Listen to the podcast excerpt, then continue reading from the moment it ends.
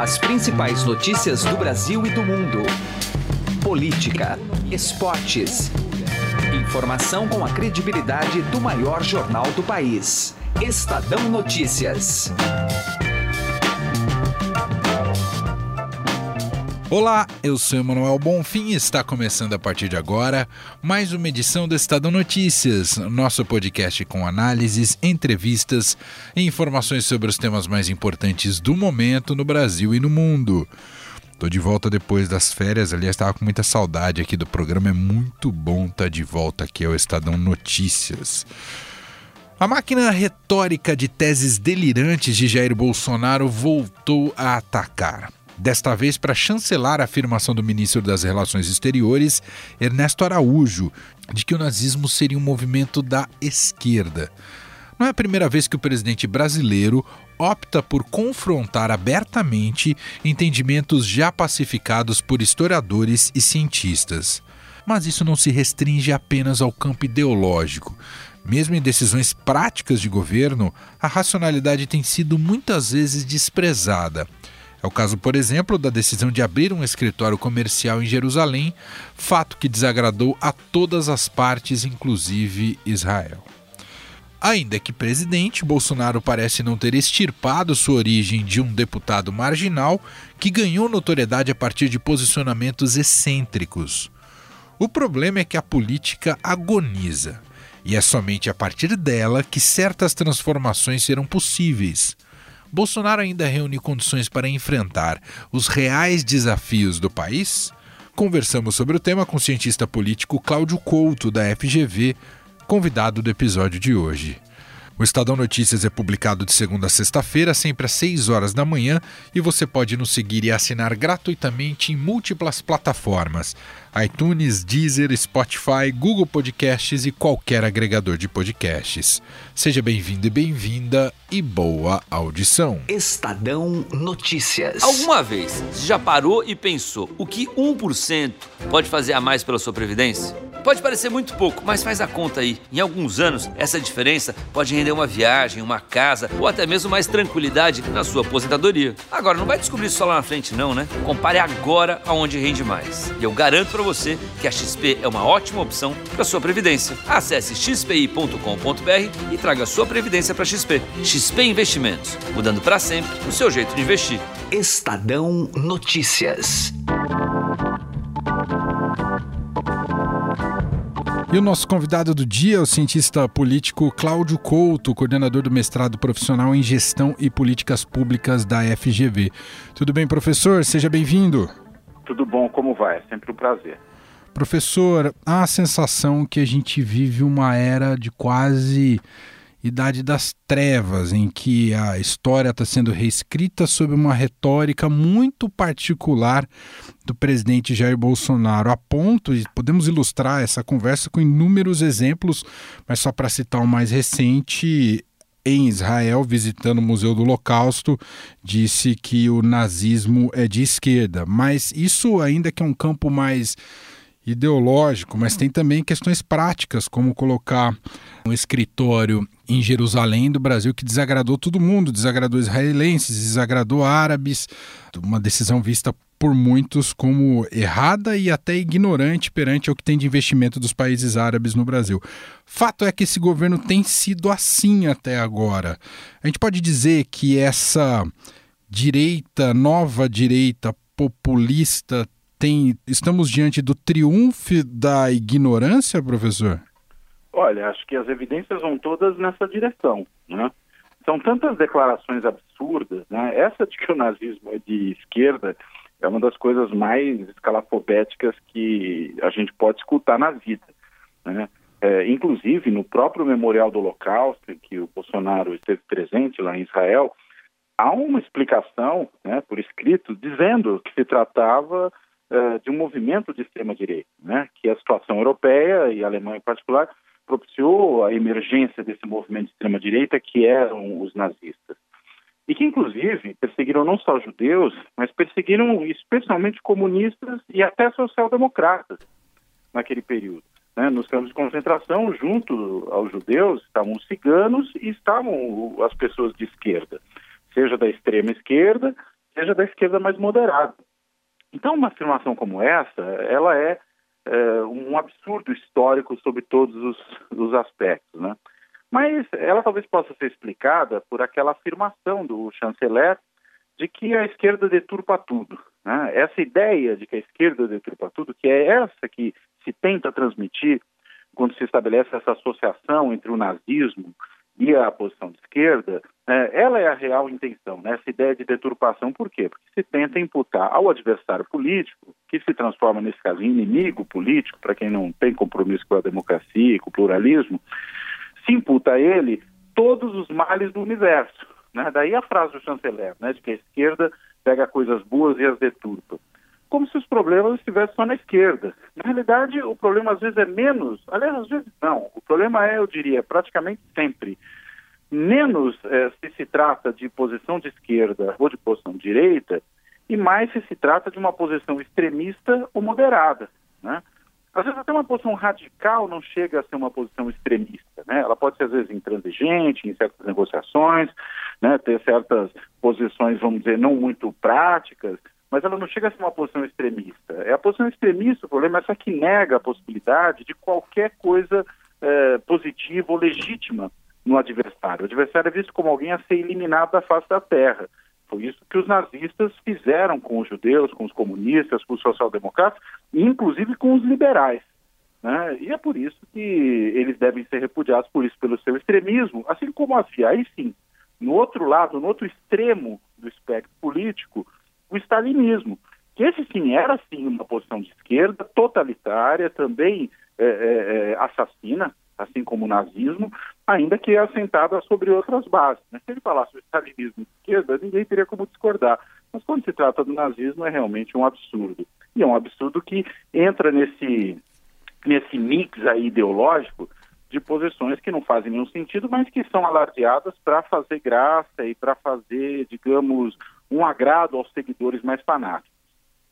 Professor, há quem veja nessas declarações uh, do presidente Jair Bolsonaro ou chanceladas pelo presidente Jair Bolsonaro uma estratégia política de que ele usaria mão disso propositadamente. O senhor compartilha com essa visão? O senhor vê estratégia política por de, de, de trás disso? Olha, eu acho que há sim estratégia, mas não é só estratégia. E mesmo quando se trata de estratégia, é, é preciso ver se a estratégia é boa ou ruim. Então vamos lá, são três aspectos diferentes. Acho que muitas vezes são feitas besteiras, são ditas bobagens, simplesmente por despreparo. Né? O, o, o presidente Jair Bolsonaro, nós sabemos, foi um deputado marginal durante os seus sete mandatos. Ele nunca foi um relator de projetos significativos, ele nunca presidiu uma comissão na Câmara dos Deputados, ele nunca foi o autor de um projeto significativo, nada disso. Ele nunca ocupou um lugar na mesa diretora. E essa posição marginal que ele teve no legislativo ela, na verdade, era um reflexo do seu despreparo, da, seu, da sua condição de muito mais um deputado folclórico, de declarações incendiárias, que, como nós sabemos, causavam muita polêmica e assim o tornavam conhecido, e foi isso que o levou à situação que ele hoje vive. Muito mais isso do que qualquer, digamos, intervenção qualificada no processo político. E é ele, dessa mesma forma, que chegou à presidência da República.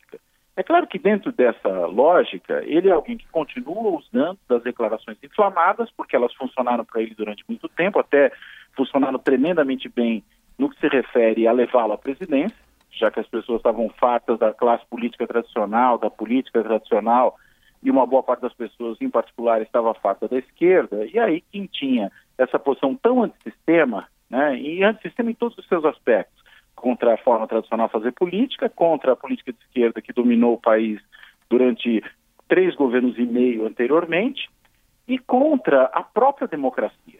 Né? Inclusive, essa celebração que se fez agora do 1964, do golpe de Estado de 1964, foi mais uma demonstração disso, né? que ser antissistema, no caso Bolsonaro, é ser, inclusive, contra o próprio regime democrático.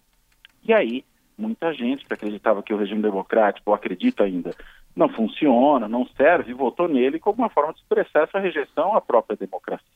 Então, o Bolsonaro ele se serviu dessa retórica incendiária durante tanto tempo uh, e ela funcionou, ou seja, é uma estratégia, uma estratégia que dá certo. Mas, às vezes, são simplesmente ações desastradas, que ele acha que vai funcionar e não funciona da mesma maneira. Então, aí é a segunda situação, é estratégia, mas funciona mal. E às vezes, eu diria, é só realmente loucura, é só realmente falta de noção do cargo que ocupa. Mas é, declarações desencontradas ou, ou, declarações infelizes que ele faz, se a gente considerar, por exemplo, a negociação toda feita com os Estados Unidos, essa concessão unilateral da Perfeito. visto. Né? A gente vê aí alguma coisa que é desastrosa no que se refere às negociações internacionais do Brasil, a possibilidade é, de barganhar vantagens também para os brasileiros, mas isso decorre do quê? Das concepções que ele tem, da ideologia que ele tem. Agora, professor, não sei se é, se é alarmista demais. A gente tem essa certa uma, uma sensação de desgoverno ou de muito bate-cabeça, né? De, de, de, uma falta de um prumo, de um melhor prumo. A, a popularidade do presidente está caindo, né? A última pesquisa Ibope, a popularidade do presidente caiu 15 pontos. Não temos uma reforma da Previdência aprovada, longe disso, né? ainda no início do, do, do processo. Isso pode dar, histórias recentes no Brasil, esse tripé acaba derrubando o presidente. É, é, é ser alarmista demais, professor? Olha, é, além de tudo isso que você falou, tem mais um aspecto importante. Aliás, há mais, mais alguns aspectos importantes, mais um que eu destacaria aqui por conta dos pontos que você já, já colocou, que é o timing, né, o tempo. É, acho muito pouco provável que qualquer presidente é, é, seja passível de afastamento do cargo com menos de três meses, né, ou com três meses de governo. E o que a gente tem agora são três meses de governo, caminhamos aí para os 100 dias. É, seria muito difícil, né? Mesmo arruinando a lua de mel, me parece que o presidente Jair Bolsonaro teve, inclusive, essa proeza. Ele arruinou a sua lua de mel com o poder legislativo e com a própria população.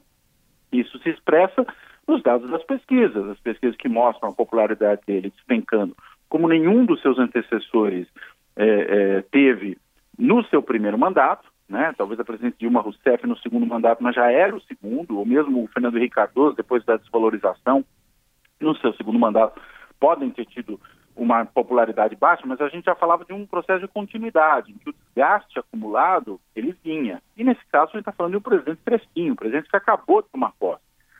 E mesmo assim, tem esse desgaste todo, tem essa perda de apoio na população. Mas também no Congresso. Aquela expectativa que muitos tinham de, por exemplo, aprovar a reforma da Previdência no primeiro semestre, eu acho que é uma questão que a gente pode simplesmente esquecer. Isso não tem como acontecer diante da confusão que foi a relação do governo com o Poder Legislativo, né, do desgaste, do bate-boca dele com o presidente da Câmara dos Deputados, das idas e vindas, do projeto do, do, do, também do ministro Moro que chegou lá e depois não foi passar, e agora se fala dele começar com, eh, no Senado com um projeto apresentado por um senador. É tanta bateção de cabeça que fica difícil imaginar que essa lua de mel tenha como funcionar. Ela já não funcionou. E aí, claro, até coisas importantes que poderiam advir, por exemplo, da aprovação de uma reforma da Previdência, como o reflexo disso na economia, também tendem a ficar para mais tarde, né, se é que vão efetivamente acontecer. Então, é, é um começo de governo realmente muito confuso né, e que tem, dentre outras coisas, base nessa negativa do, do presidente, não é o único fator, mas é um deles, de negociar com o legislativo, de obter apoio dos partidos, de montar uma coalizão. A gente sabe que a presidente Dilma caiu também por conta da sua proverbial incapacidade de negociar com o legislativo. O voto à época do relator do impeachment, o deputado lá de Goiás, o Arantes, era alguma coisa que ia exatamente nessa direção. Ele se queixava dos maltratos da presidente ao legislativo. Vários daqueles votos naquela sessão, na Câmara de Deputados do impeachment, apontavam isso. Logo que o governo Temer começou, saiu um número que mostrava que o presidente Temer recebeu em um mês de governo mais parlamentares do que a Dilma tinha recebido durante todo o seu período de governo. Então, eh, essas coisas, elas têm reflexo não é imediato, leva um tempo, os gastos aparecer, e claro, iriam aparecer se for para imaginar uma situação de, eh, de, por exemplo, queda do presidente, descontinuidade do seu mandato, alguma acusação realmente grave, alguma situação que realmente lhe comprometesse. Nós ainda não temos isso caracterizado nesse momento. Né? Então, é uma conjunção de fatores, ela não está posta, mas um desgaste nessa magnitude, eu sinceramente jamais vi no Brasil em tempos de democracia. Muito bem, ouvimos o cientista político Cláudio Couto, coordenador do mestrado profissional em gestão e políticas públicas da FGV. Professor, muito obrigado pela atenção aqui com a nossa reportagem, com o nosso programa. Um grande abraço. Um grande abraço, é sempre um prazer. Estadão Notícias. Direto ao assunto, com José Neumann e Pinto.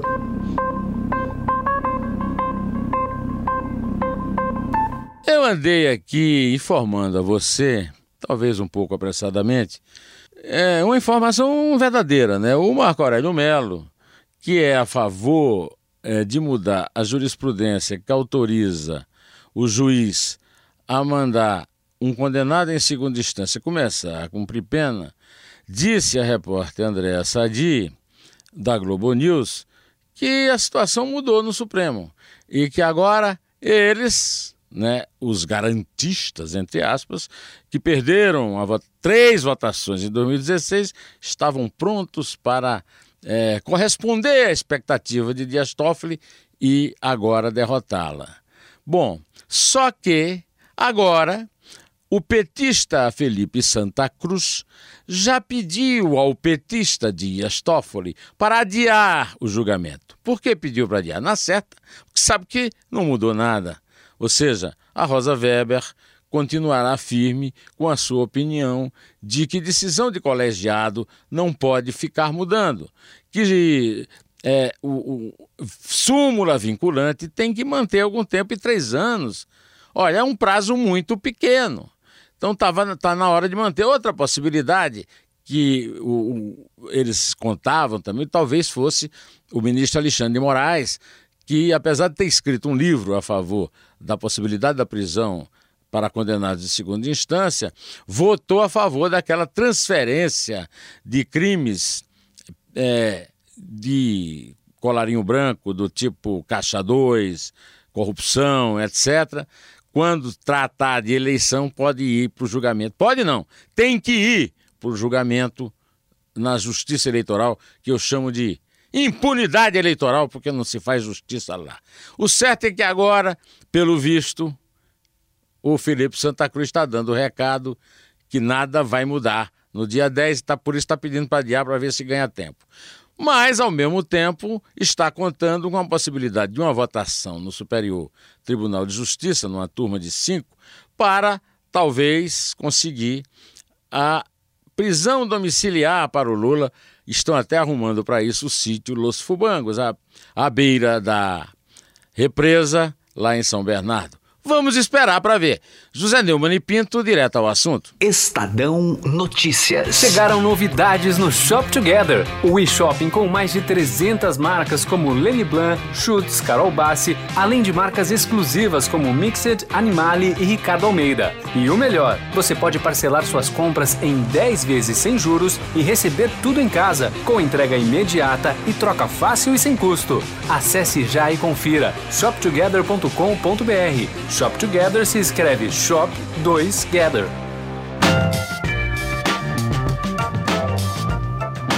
O Estadão Notícias desta quarta-feira vai ficando por aqui. Contou com a apresentação minha, Emanuel Bonfim, produção de Gustavo Lopes e montagem de Nelson Volter.